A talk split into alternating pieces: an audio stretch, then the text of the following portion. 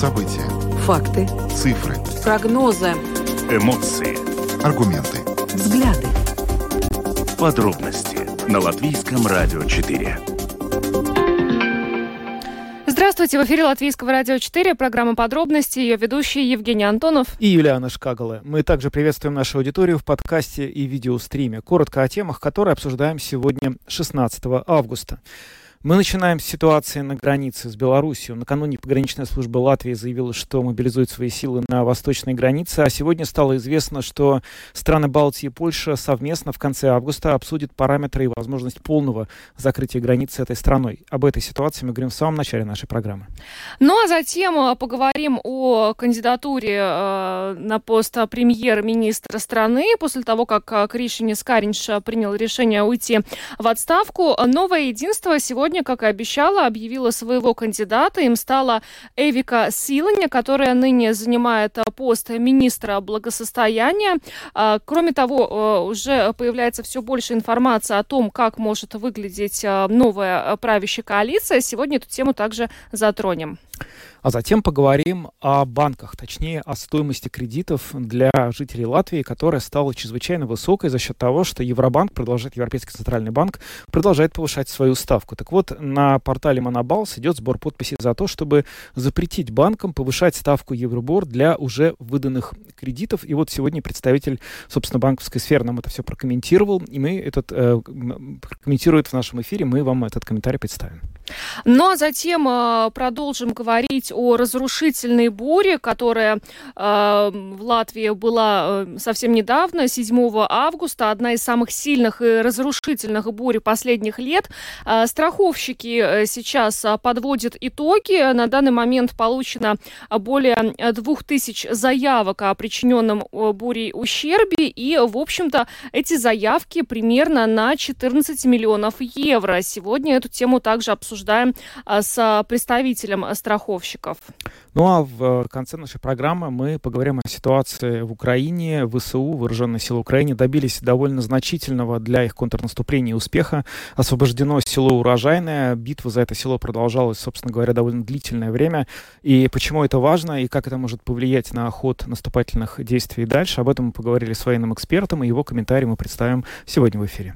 Видеотрансляцию нашей программы смотрите на странице LR4LV, на платформе RusLSM.LV, в Фейсбуке на Латвийского радио 4, на странице платформы РусЛСМ. Слушайте записи выпусков программы «Подробности» на крупнейших подкаст-платформах. Наши новости и программы также можно слушать в бесплатном мобильном приложении «Латвия с радио». Оно есть в App Store, а также в Google Play. Ну а далее обо всем по порядку. Самые важные темы дня. Подробности – Программа «Подробности» на Латвийском радио 4. Мы начинаем с ситуации на границе. Накануне пограничная служба Латвии сообщила, что происходит мобилизация ее ресурсов и сил на восточной границе. Людей перестали отпускать в отпуска и возвращают из отпусков тех, кто, собственно говоря, в них успел уже уйти. А сегодня заявили, заявили в Литве, что страны Балтии и Польши уже в конце августа могут, собственно говоря, договориться о полном закрытии границы этой страной. Ну, начнем по порядку. Почему, собственно, такое решение накануне э, было принято? В Госпогранохране это объяснили быстро нарастающие гибридные угрозы на границе. В частности, в понедельник, 15 августа, были выявлены попытки незаконного пересечения национальной границы. Почти 90, э, более 95 человек предприняли такую попытку. И также было зафиксировано усиление вмешательства белорусских э, властей в организацию потока нелегалов. Кстати, некоторое время назад Госпогранохрана опубликовала кадры которые свидетельствуют о том, что белорусские пограничники э, собственноручно э, портили забор на границе с Латвией, таким образом помогая нелегалам перебраться на территорию нашей страны. Что означает этот режим мобилизации дополнительных сил? Это означает, что, во-первых, вот как уже коллега отметил, сотрудников Госпогранохраны не отправляют в отпуска, и тех сотрудников, которые находятся в отпусках, их возвращают на работу. Но ко всему этому государственная пограничная охрана э, запрашивает дополнительную поддержку у национальных вооруженных сил нашей страны и государственной э, полиции. Но вот сегодня э, ситуацию нам прокомментировал замначальника Даугавпилского управления государственной пограничной охраны генерал-лейтенант Раймонс Кублицкис. Vakardien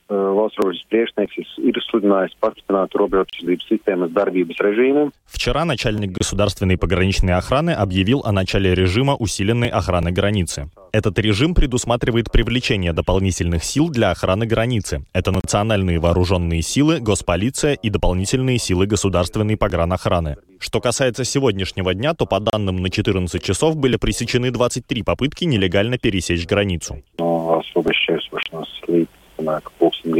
Но день еще не закончился, то есть, возможно, эти данные изменятся к вечеру.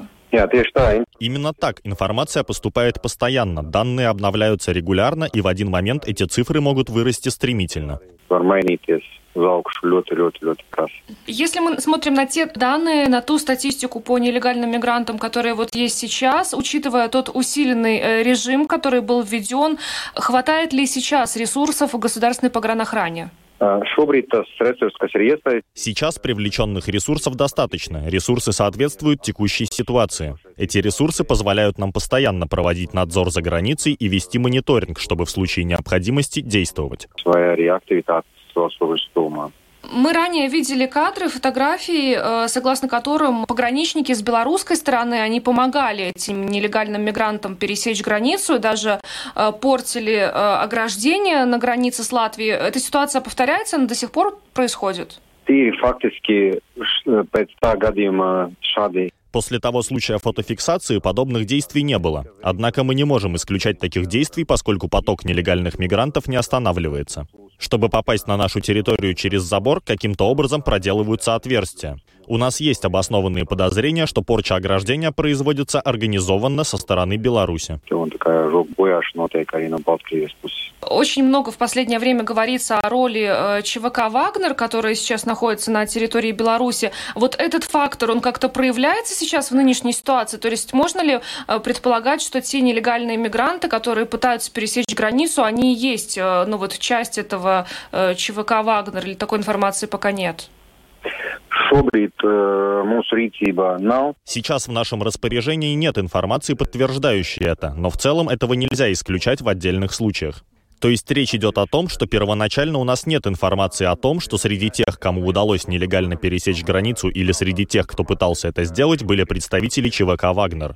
Однако, учитывая, что для этого необходимо проводить идентификацию персон, а мы не проводим ее детально, мы просто не позволяем им пересечь границу, то ничего нельзя исключать.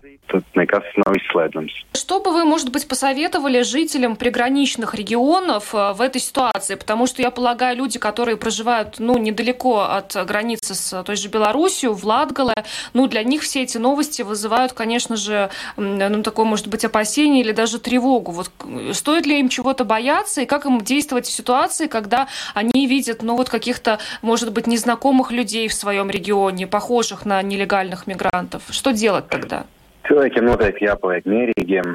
Людям однозначно нужно сохранять спокойствие. Ситуация контролируется. Привлечение дополнительных сил производится для того, чтобы своевременно реагировать на любые изменения и снизить поток миграции. В любом случае, если вы видите подозрительных людей, которые могут являться нелегальными мигрантами, да или просто подозрительными персонами, незамедлительно сообщайте государственной погранохране или государственной полиции. Сообщайте любым службам, телефоны которых у вас есть, чтобы эту информацию передать максимально быстро.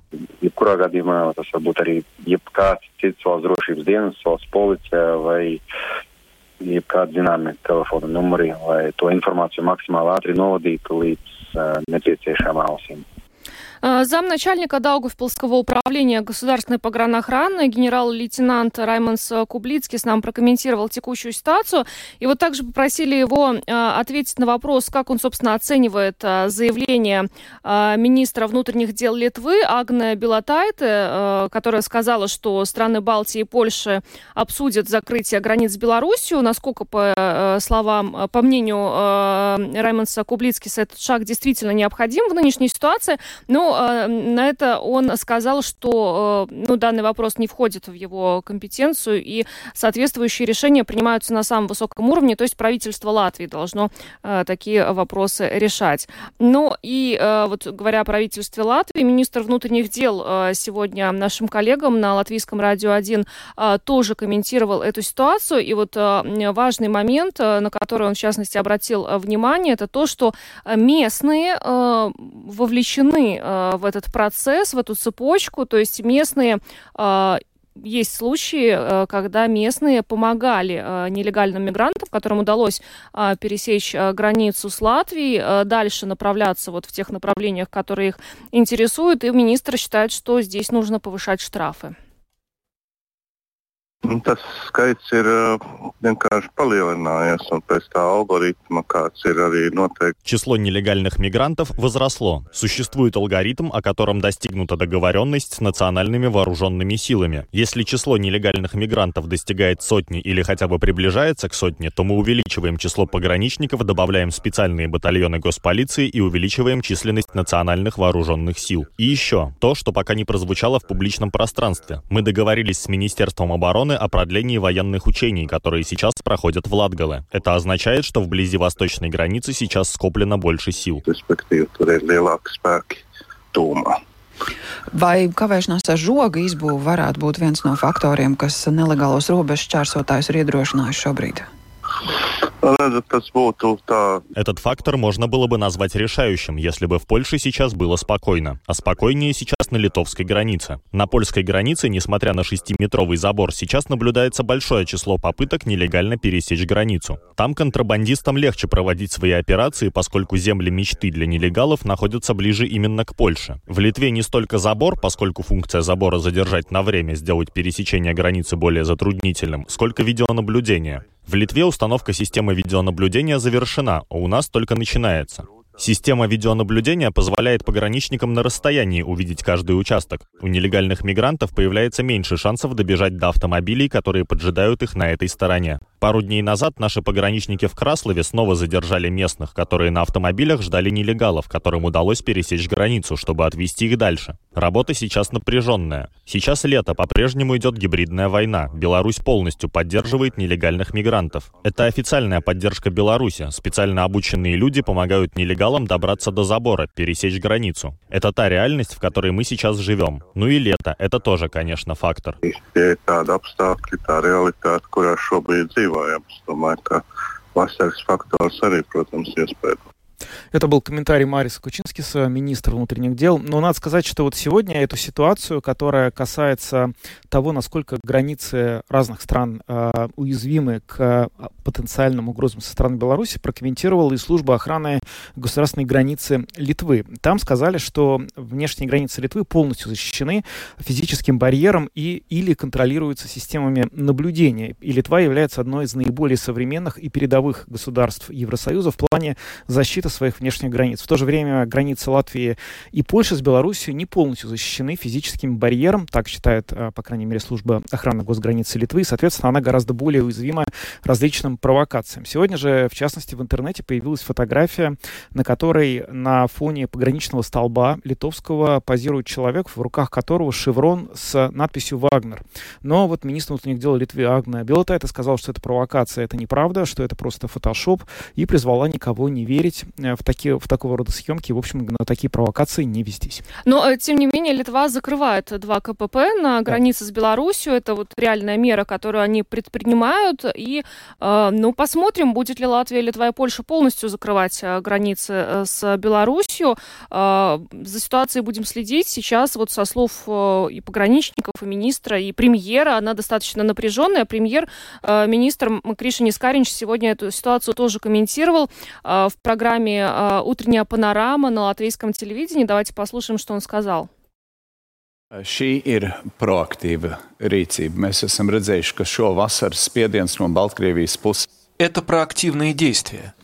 Этим летом давление со стороны Беларуси не снижалось. Наоборот, оно постепенно возрастало. Укрепление границы с привлечением национальных вооруженных сил – это проактивные действия. Таким образом, мы даем четкий сигнал и нашему обществу, и белорусским властям, что никаких шуток здесь не будет. Это не только внешняя граница Латвии, это внешняя граница Европейского Союза. Мы до сих пор успешно охраняли эту границу и продолжим это делать. Mēs viņu līdz šim esam veiksmīgi apsargājuši un turpināsim to darīt. Кришьянис Каринш, премьер-министр э, Латвии, сегодня в эфире латвийского телевидения высказался по поводу, вот, собственно, вчерашнего решения пограничной службы. Ну, э, в завершении этого блока хочется еще раз, э, мы знаем, что нас слушают и в приграничных регионах, в Латгале, а, повторите вот слова а, представителей погранохраны, неоднократно они уже звучали за сегодняшние, вчерашние дни. А, если вы видите подозрительных людей, похожих на нелегальных мигрантов, или которые, на ваш взгляд, могут являться нелегальными мигрантами, или просто подозрительных людей, нужно незамедлительно обращаться в первую очередь в государственную погранохрану, ну, либо в государственную полицию и в другие любые правоохранительные органы, номера телефонов, которых у вас есть. Э, главное это делать незамедлительно. Но... Да, мы будем э, следить за развитием этой ситуации. Собственно говоря, в конце августа состоится встреча стран Балтии и Польши, когда будет понятно, в какой ситуации и как эта граница может быть закрыта, и будет ли она закрыта в ближайшее время. Обязательно вам расскажем в итогах этой встречи. Идем дальше. Латвийское радио 4. Подробности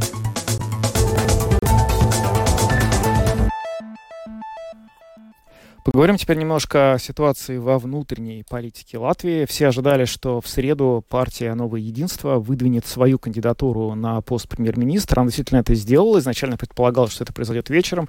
Но вот уже днем стало известно имя того человека, а, который реально станет премьер-министром, будет кандидатом на пост премьер-министра. Это Эвика Сылыня, нынешний министр благосостояния. Сюрпризов не произошло. Уже некоторое время назад а, в а, публичном пространстве появилась информация о том, что именно Эвика Силаня может стать э, кандидатом от нового единства. Ну, а тем временем, что будет делать Криш Янис Каринш? Э, сейчас спекуляций на эту тему тоже много. А, некоторые эксперты предполагают, что он может занять пост э, министра иностранных дел в новом правительстве. Кто-то считает, что все-таки премьер, действующий премьер Каринш нацелен на Европейский парламент и будет участвовать в европарламентских выборах. Сегодня Каринш в том же интервью Э, фрагмент которого уже прозвучал э, в нашей программе в утренней панораме на латвийском телевидении, э, не дал прямого ответа на вопрос, станет ли он министром в новом правительстве. Он сказал, что ни я, ни моя партия никуда не исчезнем, мы просто немного изменимся и будем двигаться вперед. На вопрос, может ли он занять пост министра иностранных дел, Каринч сказал, что он тоже читал в СМИ, что ему пророчат этот пост, но никак не, не прокомментировал прокомментировал, не дал ответов ни, ни по поводу Министерства иностранных дел, ни по поводу Европарламента. А вот приятно, что премьер-министр узнает тоже из СМИ, да? Да. Будет он назначен или нет? А то вот э, наши слушатели могут почувствовать себя обиженными, что они как-то не в курсе. Нет, премьер тоже... Тоже не в курсе. Тоже не в курсе. Не в курсе. Ну, по крайней мере, говорит, что ничего не говорит на, эту, на этот счет. Но, э, в общем, э, ситуацию, сложившуюся с партнерами по коалиции, с которыми не удалось договориться о новой модели сотрудничества, он сегодня тоже прокомментировал. Давайте послушаем argumentējis, jo ilgāk laika vajadzētu plašāku коалицию. Партнеры не пiekrīt. Я на протяжении длительного времени аргументировал, почему необходимо расширить коалицию. Партнеры не согласились. Я предложил им, ну ладно, если мы продолжаем работу, то давайте немного на других условиях. Они снова не согласились. Это означает, что нужно формировать новое правительство. Если мы формируем новое правительство, то это дает мне возможность внутри партии на государственном уровне, можно сказать, передать эстафету дальше. Я на посту премьера проработал более четырех с половиной лет. И если сейчас появилась необходимость формировать новое правительство, я считаю, что лучше это доверить новому премьеру. И я полностью поддержу кандидата, которого выдвинет наше политическое объединение и я буду стоять за этим человеком. Говоря о том, вовремя ли происходит смена правительства, должен сказать, что для этого никогда не наступит подходящего момента. Однако правительство продолжит работу в любом случае. Я бы даже сказал, что смена правительства перед принятием бюджета лучше, чем смена правительства после принятия бюджета. Интересно, что именно вчера у нас было первое заседание правительства, на котором мы приняли макроэкономические показатели. Можно сказать, это первый шаг в принятии бюджета. Теперь понятно, с какими суммами государство может считаться в следующем году. При формировании нового правительства будет обсуждаться и вопрос принятия бюджета на следующий год. Поэтому я считаю, что проволочек с бюджетом не будет. Думаю, что технического бюджета не будет ни в коем случае. Я считаю, что есть все возможности договориться о новом правительстве до того времени, когда Сейм выйдет на осеннюю сессию. Это первая неделя сентября. Конечно, еще президент должен назвать человека, который будет формировать правительство. Без этого ничего не начнется. Но президент тоже заинтересован, чтобы процесс был более быстрым. Сегодня у нового единства проходят различные заседания и процедуры, после чего мы выдвинем, можно сказать, моего преемника. Надеюсь, что его поддержит и президент после чего мы сможем быстро двигаться вперед.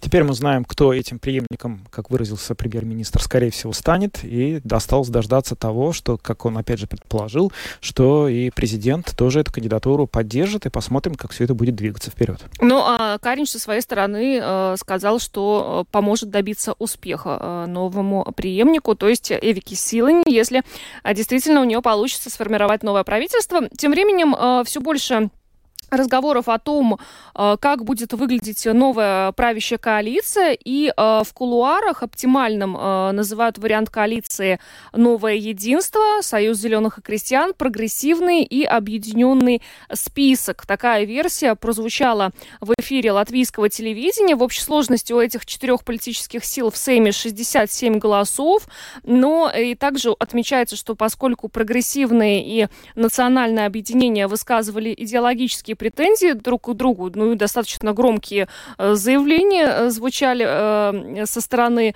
политиков этих политических сил. На сей раз нацблок может оказаться в оппозиции. Такой схеме действительно это только так, видимо, и может произойти, если эти вот схемы и расклады, они сбудутся. Но тут надо сказать, что некоторые политологи продолжают считать, что нынешний формат коалиции может сохраниться, что после ухода премьера Каринша новый премьер, кто бы им ни стал, и Авика Сильня в том числе, она уже будет вполне компромиссной фигурой и для коалиции в ее нынешнем составе, но здесь уже, что называется, вопрос в том, насколько э, это действительно соответствует действительности и на, насколько на самом деле те договоренности, которые, очевидно, были как-то достигнуты в мае, когда состоялись выборы президента, продолжают работать сейчас, потому что, возможно, они продолжают работать, и тогда мы должны, собственно, дождаться того, как те партии, которые поддержали на выборах главу государства, ну, получат э, шанс на то, чтобы поучаствовать в работе исполнительной власти.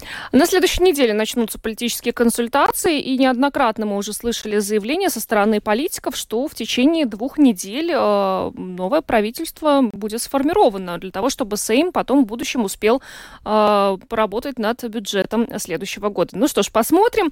Пока идем дальше. Самые актуальные темы дня. Подробности о ставках Евребор поговорим в нашем эфире, который Европейский Центробанк для снижения инфляции повышал неоднократно. Конечно же, это бьет по людям, которые э, имеют кредиты, в частности, ипотечные кредиты. И вот на платформе общественных инициатив Монобалс ЛВ начат сбор подписей за то, чтобы запретить э, банкам повышать ставку Евребор для уже выданных кредитов. Автор предложения э, указывает, что этот рост инфляции, ставки Евребор э, ложатся тяжелым бременем на жителей, и он призывает правительство и Банк Латвии найти решение, как заставить банки пересмотреть условия кредитования таким образом, чтобы заемщики в первую очередь выбирали фиксированные процентные ставки. Э, с нами на прямой телефонной связи экономист банка СЭП Данис Гашпуйтис. Господин Гашпуйтис, здравствуйте. Здравствуйте. Вы знаете, вопрос к вам на самом деле, конечно, как к экономисту в первую очередь. Э, среди вот тех аргументов, которые озвучивают люди, выступающие за то, чтобы ставку Евробор снижать для кредитов, один из главных это такой, что Евробор изначально использовался для того, чтобы коммерческие банки брали деньги в долг у Европейского Центробанка. И якобы сейчас они все равно этого уже не делают. У них своих денег достаточно. Поэтому они могут без проблем взять и снизить эту, эту ставку процента на, сто, на стоимость Евробора и никак не пострадать страдают. Насколько это справедливый упрек? Ну, во-первых, э, ставка Эрибор – это цена денег, которые э, на рынке, да. Это не та цена, которая э, одалживает или центральная ставка Центробанка, да. Поэтому Эрибор отражает вот цену денег, если, например, банку нужны деньги, и банк идет в рынок и занимает, чтобы ну, если есть такая нужда, как бы расплачиваться своими кредиторами, да. Так что это такая, э, ну, как бы цена, которая, э, ну, как бы а, показывает э, цену на ресурс, да. И, конечно, э, если, вот, например, какой-то банк э, какой-то ситуации э, как бы видит, что есть такая нужда, он, например, сейчас может занять деньги на вот за такую цену, да.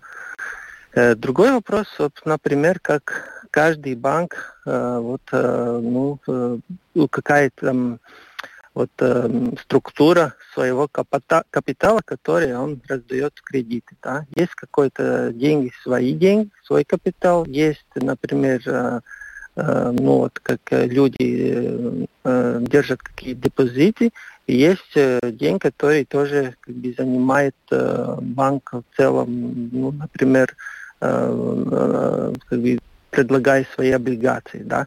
Так что это тоже создает какие-то издержки, да. Тут можно, может вопрос быть, как бы, скорее всего, долж, должны банки платить больше денег за то, что люди держат, например, в депозитах, да. А так мы видим, что сейчас уже депозитные ставки где-то около уже 4%. Да? Так что такая ситуация там уже выравнивается. Да? Так что, конечно, а, если смотреть в целом, тогда, конечно, э, э, коммерческие банки могут э, занимать деньги у Центрального банка. Там ставки тоже, ну, как бы, если смотреть, там около 4%. Да? Но если смотреть Э, какая практика, конечно, в целом, ну, как бы коммерческие банки, ну, как бы, ну, не нарочно, ну, как бы не особенно желательно идут в Центробанк за деньгами, чтобы заниматься. Да, потому что э, они, ну, как бы лучше использовать те возможности, возможности, которые есть в рынке которые, ну вот, э, насчет рынок, да, uh-huh. и поэтому вот Эрибор немножко отличается, ну там, Э, насчет того, какая есть э, э, ставка у Центробанка, потому что рынок смотрит, вот какая, какой, ну, какая ставка у Центробанка может быть, например, в сентябре. Да? Если есть ожидание, что Центральный, Центральный банк будет поднимать процентные ставки, то сейчас деньги может отражать уже как бы этот увеличение, да. Но в целом они э, так или иначе ну, близко к тому, э, той цене, которая есть э, у Центробанка. Да? Так что, ну, там большой разницы нет, но как бы, ну, как бы система, механизм, ну, как бы не, не настолько простой, как кажется, потому что так или иначе, э, ну, банки, ну, как бы лучше работает в рынке, да, э, и с рыночными механизмами, чем, например, э, ну, как бы заимствует у Центробанка. Да. Конечно, это практика, банки используют но, это, но как бы это не такой основной, как бы, основная практика, как, например, сам Центробанк считает.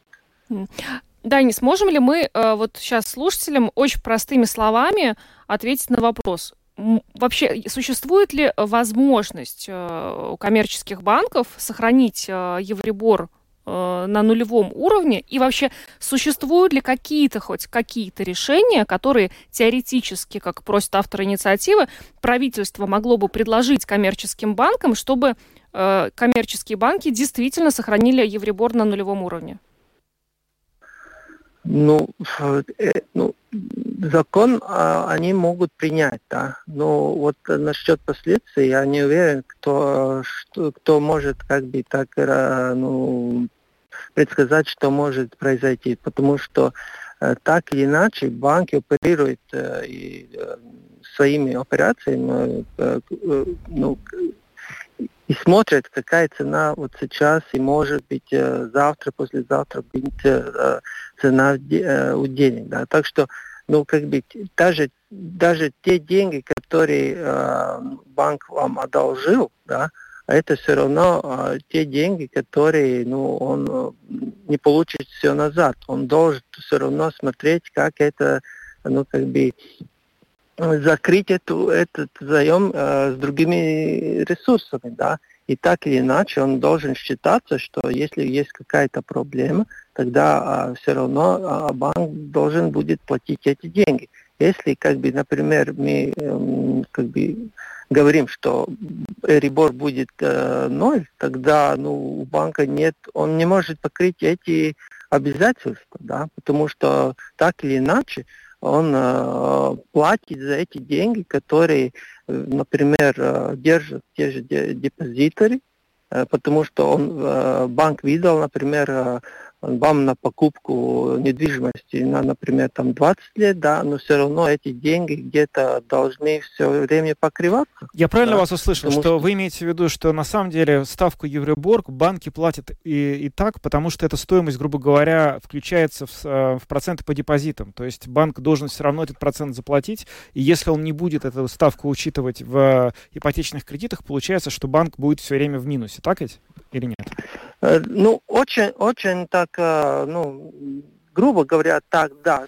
Хотелось так грубо как-то, да, попроще. Да, ага. да, потому что есть там нюансы, как я уже говорил, насчет, как сам банк может эти деньги, как бы, где и как достать, да, и как, как и куда платить, да, но все равно он он должен считаться, что это та цена, которая есть э, в то время. Да. И, конечно, тот, кто хочет, например, занять деньги, он все равно должен, он как бы арендует все эти деньги, понимаете?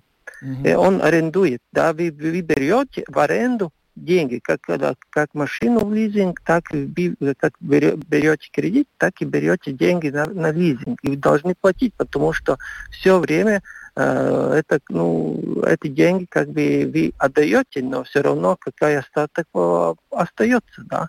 И, конечно, тут можно как бы, э, говорить, какие есть, может быть, механизмы, да, и, конечно, есть фиксированная ставка, э, которая человек может выбирать, да, но он все время был немножко выше, чем это, например, эти, ну, как бы плавающие ставки, да, то есть банк, э, который дает и Эрибор, да, и поэтому, конечно, этот э, был, люди выбирали это, да, потому что они могли, ну, как бы немножко сэкономить, да.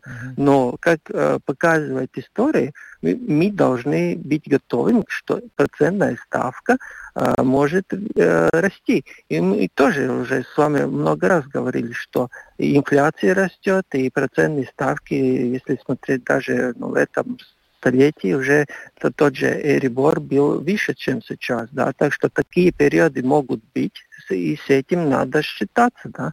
И просто так э, мы привыкли, что последние 10 лет мы имели очень низкие, даже негативные процентные ставки. Но это не было, это ну, как бы ненормальная ситуация. Это был такой, как бы, если смотреть смотреть даже тысячелетий назад, да, это такая ситуация была только последние там 10 плюс лет, да. Угу. Так что такая ситуация, она, ну, не может продолжаться вечно, да. И, конечно, тут можем как бы дискутировать, какая, какие могут быть механизмы, но так или иначе, э, если мы берем кредит, мы берем в аренду деньги, да, и так или иначе мы за это должны платить. Если мы не хотим платить, тогда, конечно, мы можем сами э, накапливать и покупать, да. Но, как вы понимаете, это же не, решение, да. Так что или иначе мы, если что-то как бы э, э занимаем, кто-то нам одалживает. Банк тут только посредник. Uh-huh. Да? И если мы не будем платить, у банка тоже не будет денег. Конечно, банк имеет какие доли свои деньги, но он не будет вам одалживать за бесценок те деньги, которые он может вложить где-то в другом месте и получать какие-то доходы. Да? И тот же самый банк, или вы, или я, тоже у нас логика как бы та же самая. Да? Угу. Понятно. Спасибо большое, что разъяснили. Данис Гашпует, экономист банка СЭП, был с нами на связи. Еще раз большое вам спасибо, Данис. Хорошего вечера. До свидания. Да, до свидания. До свидания. А, очень сложно, да. но примерно понятно. Вот то, что как грубо говоря. Грубо да, говоря, да, грубо да. говоря, да, банк э, берет эти деньги постоянно, то есть то, что он получается, и, и, и если самое простое взять, что я вынес, что э, выплачивая проценты по депозитам, к депозитам добавляется Евребор, эта ставка, и получается, что если э, этот, чтобы этот процент выплатить, его нужно где-то взять. В противном случае выходит, что этот процент банк платит из своего кармана, а при этом как бы ему этот процент не платит. Если все упрощать, вот господин Гашпуйте сказал, что это, грубо говоря, правильно, в этом смысле какая-то логика есть. Кстати, некоторое время назад э, бывший министр финансов Янис Рейерс, э, председатель бюджетно-финансовой комиссии, вообще сказал, что э, ставка Евребор неоправданно применяется к ипотечным кредитам, из-за чего некоторые банки получают сверхприбыли.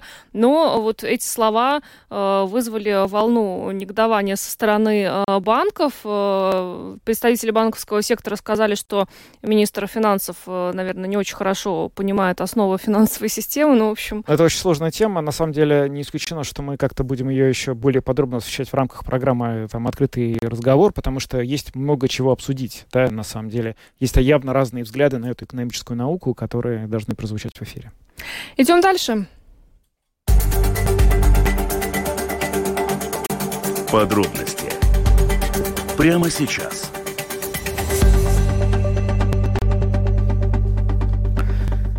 Продолжается подсчет ущерба, который нанесла буря, которая произошла а, в Латвии 7 августа. Тогда был шторм с градом и грозами, и были повалены деревья, разрушены здания, транспорт, инфраструктура, очень большие большой ущерб был нанесен э, фермерским хозяйствам. И вот, собственно говоря, э, страховщики тоже сейчас начинают получать заявки на возмещение, и сумма уже составила порядка 14 миллионов евро. Да, и всего это две с половиной тысячи заявок о причиненной бурей ущербе.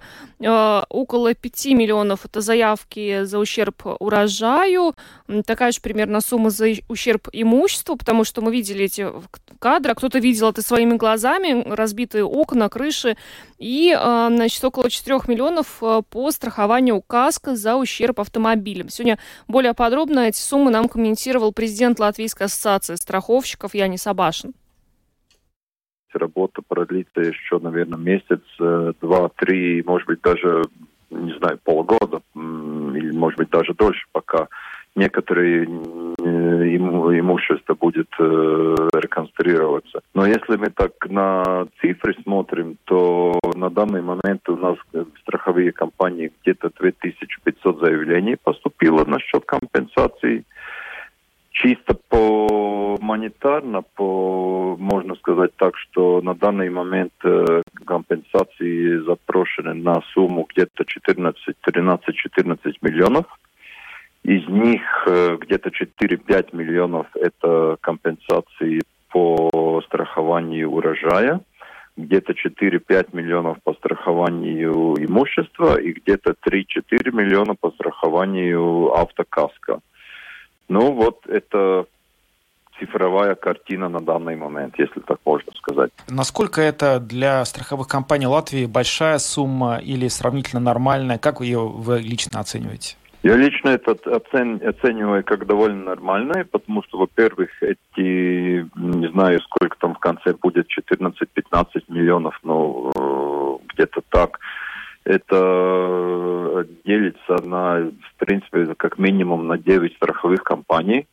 То есть это не одна страхование, не одна страховая компания, это делится на, на 9 страховых компаний. Э, если смотреть на ценообразование, то можно сказать так, что это давно в цене э, засчитано, то есть это для страховых компаний это не это не первый раз и, наверное, не последние такие, такие бури у нас были и поменьше все-таки, но, наверное, в будущем такие будет, будет чаще.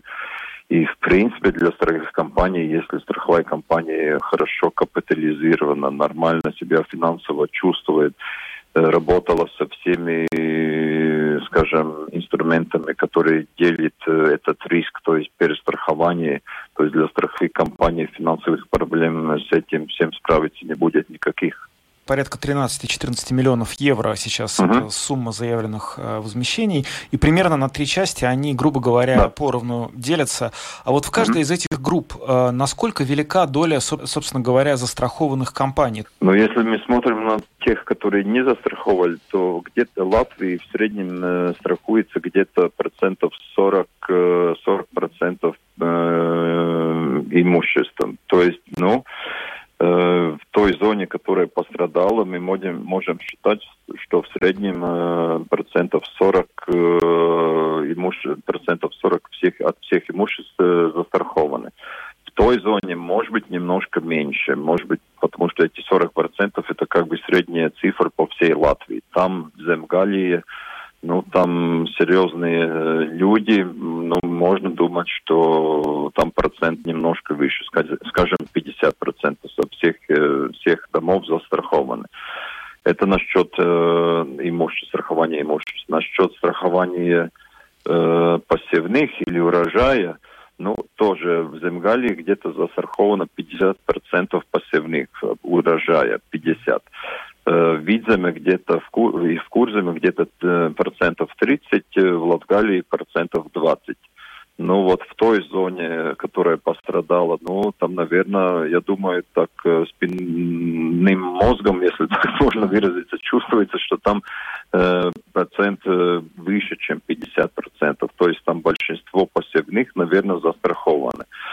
Но в среднем по Латвии, как я сказал, эти цифры различаются. То есть есть э, половина имущества домов точ, точно не застрахованы, ну и от, от посевных или урожая там тоже, наверное, какая-то часть урожая, наверное, процентов 40-30 тоже, наверное, не, не застрахована.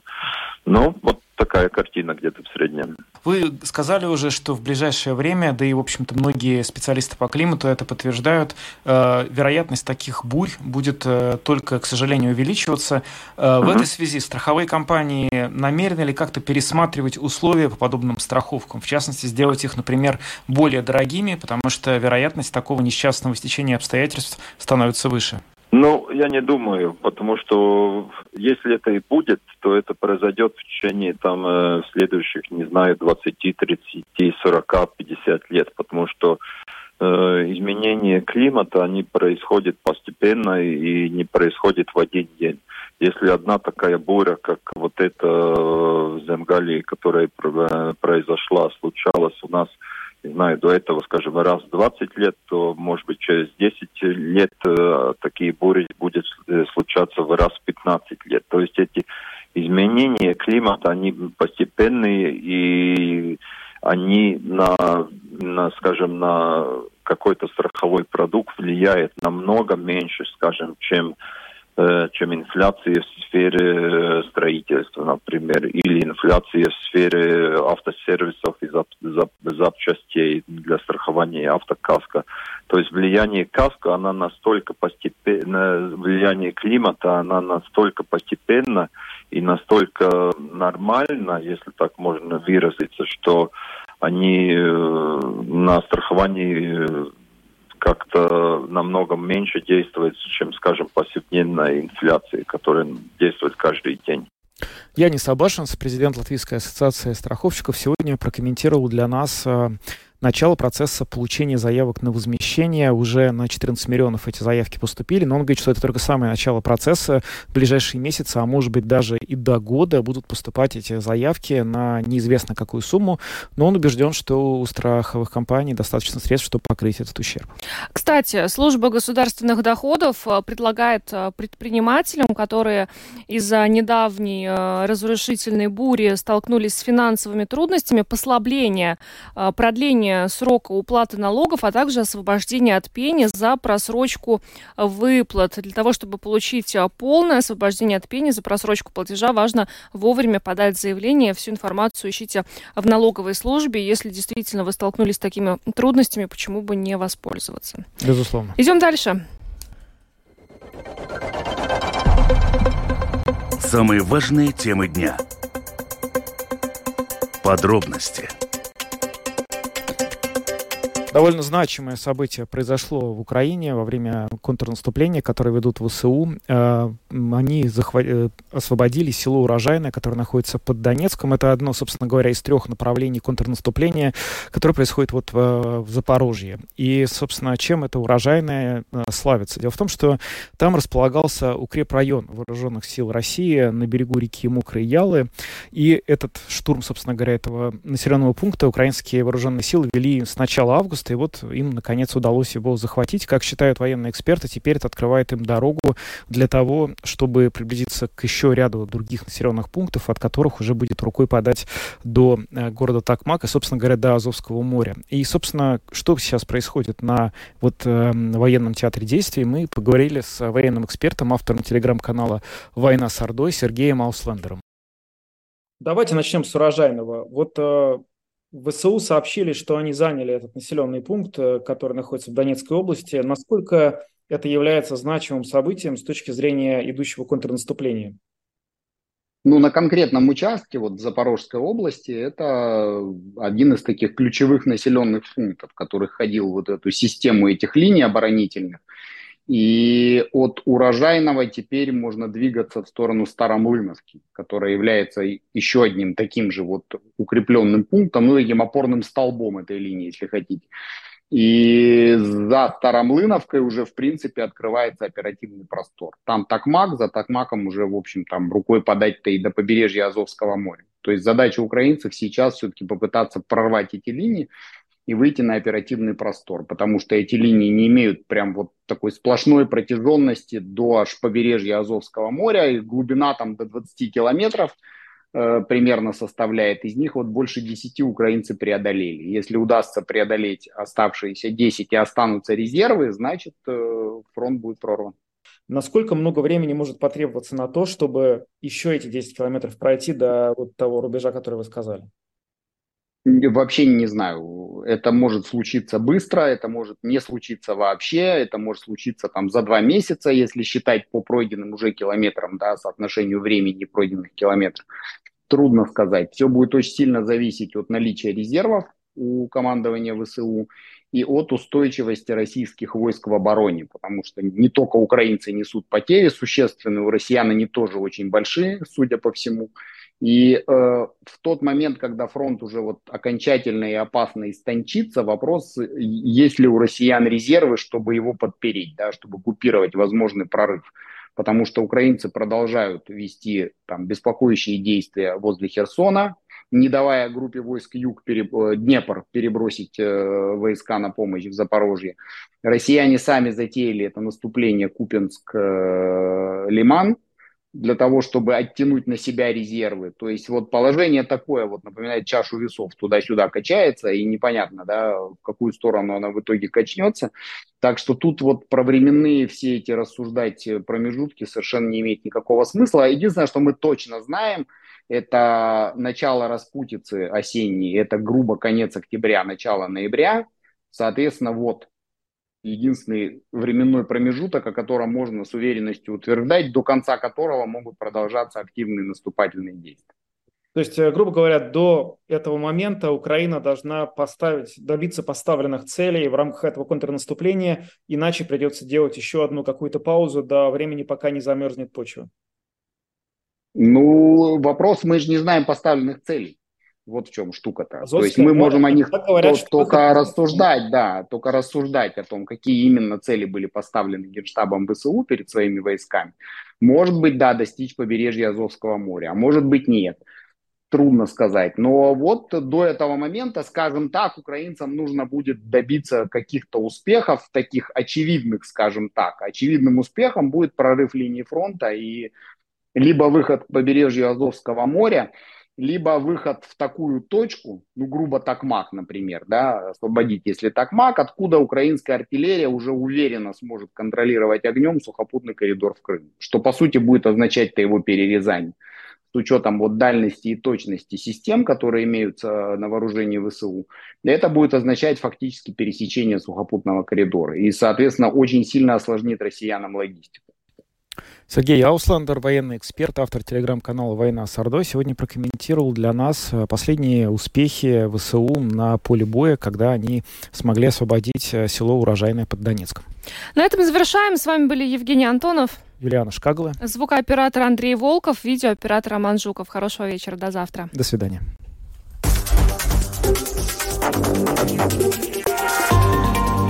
Латвийское радио 4. Подробности по будням.